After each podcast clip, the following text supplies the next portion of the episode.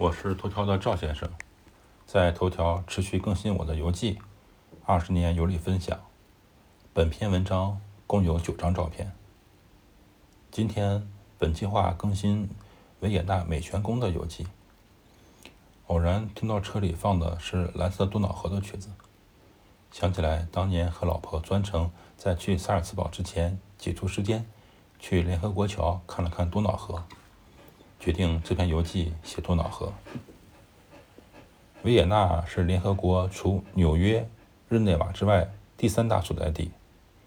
国际原子能机构、国际贸易法委员会、联合国工业发展组织、联合国毒品和犯罪问题办事处、联合国外层空间办事处等机构的四千多名员工在这里办公。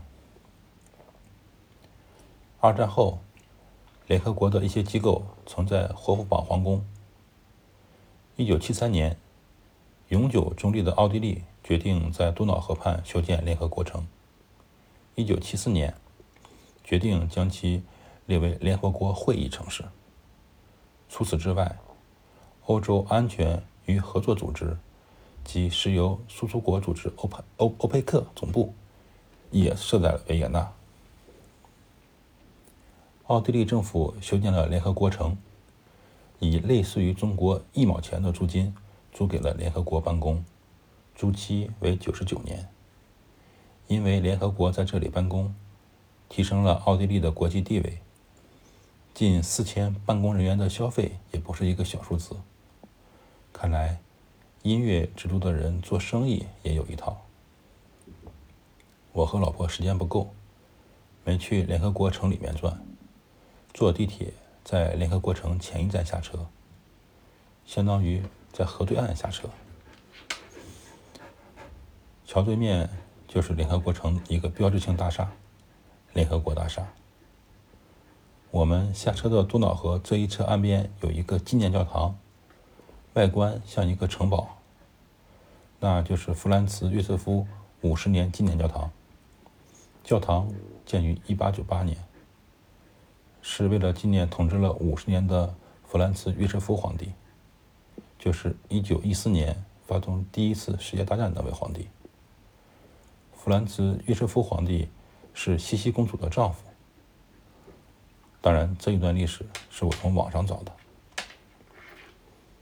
城堡下面就是多瑙河一个游轮码头。如果有旅游团的话，码头是非常热闹的。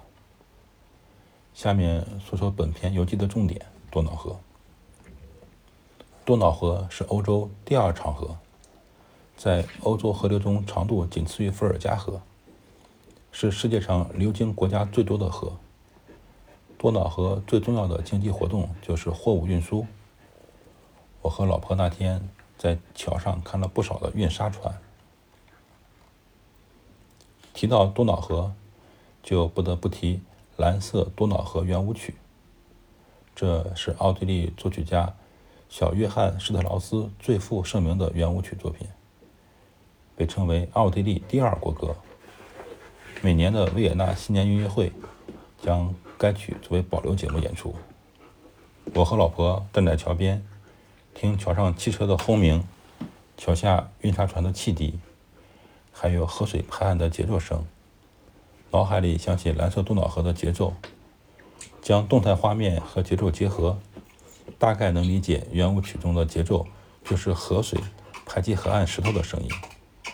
这种对音乐的理解启发了我以后体会如何欣赏音乐。赵先生，二零二零年五月十四日。